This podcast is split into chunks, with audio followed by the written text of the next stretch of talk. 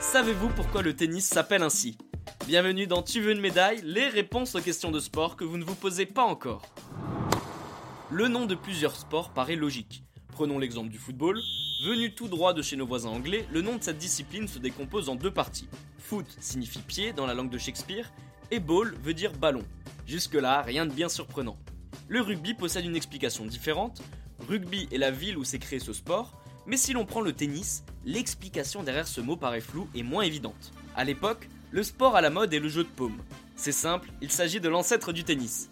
Ce sont des moines qui voulaient faire un peu d'exercice physique qui ont créé cette discipline.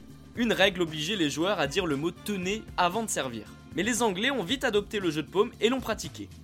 Alors le mot tenez a rapidement été déformé par les Britanniques qui disaient tenets.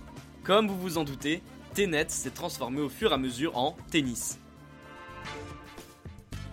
Alors pour résumer, le mot tennis est parti de tenez. Ce verbe a fait un aller-retour entre la France et l'Angleterre pour revenir sous la forme de tennis. Le nom de ce sport est donc mi-français ou mi-anglais. C'est vers la fin du 19e siècle que le mot tennis entre officiellement dans la langue française. La preuve, le nom de la discipline fait son apparition dans le prestigieux dictionnaire Larousse. Mais il faut dire que monsieur Pierre Larousse n'a pas fait très long dans la définition sorte de jeu de balle dans lequel on se sert de raquettes ou de palettes de bois, c'est ce qui est écrit à l'époque. Seulement c'est à cette période que le tennis explose aux yeux du monde entier grâce à la diffusion des différents tournois, et notamment Wimbledon. Et le fait que cette discipline se popularise change tout. Par exemple, la définition du mot tennis dans le dictionnaire Larousse passe de trois pauvres lignes à une grande et belle définition avec des photographies. Et bien voilà, vous savez maintenant pourquoi le tennis s'appelle ainsi.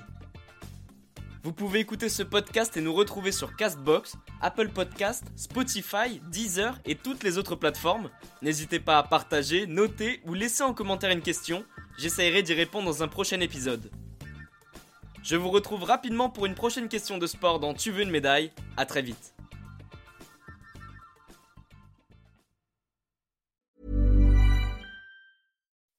When you make decisions for your company, you look for the no-brainers. If you have a lot of mailing to do, stamps.com is the ultimate no-brainer. Use the stamps.com mobile app to mail everything you need to keep your business running with up to 89% off USPS and UPS. Make the same no-brainer decision as over 1 million other businesses with stamps.com. Use code program for a special offer. That's stamps.com, code program.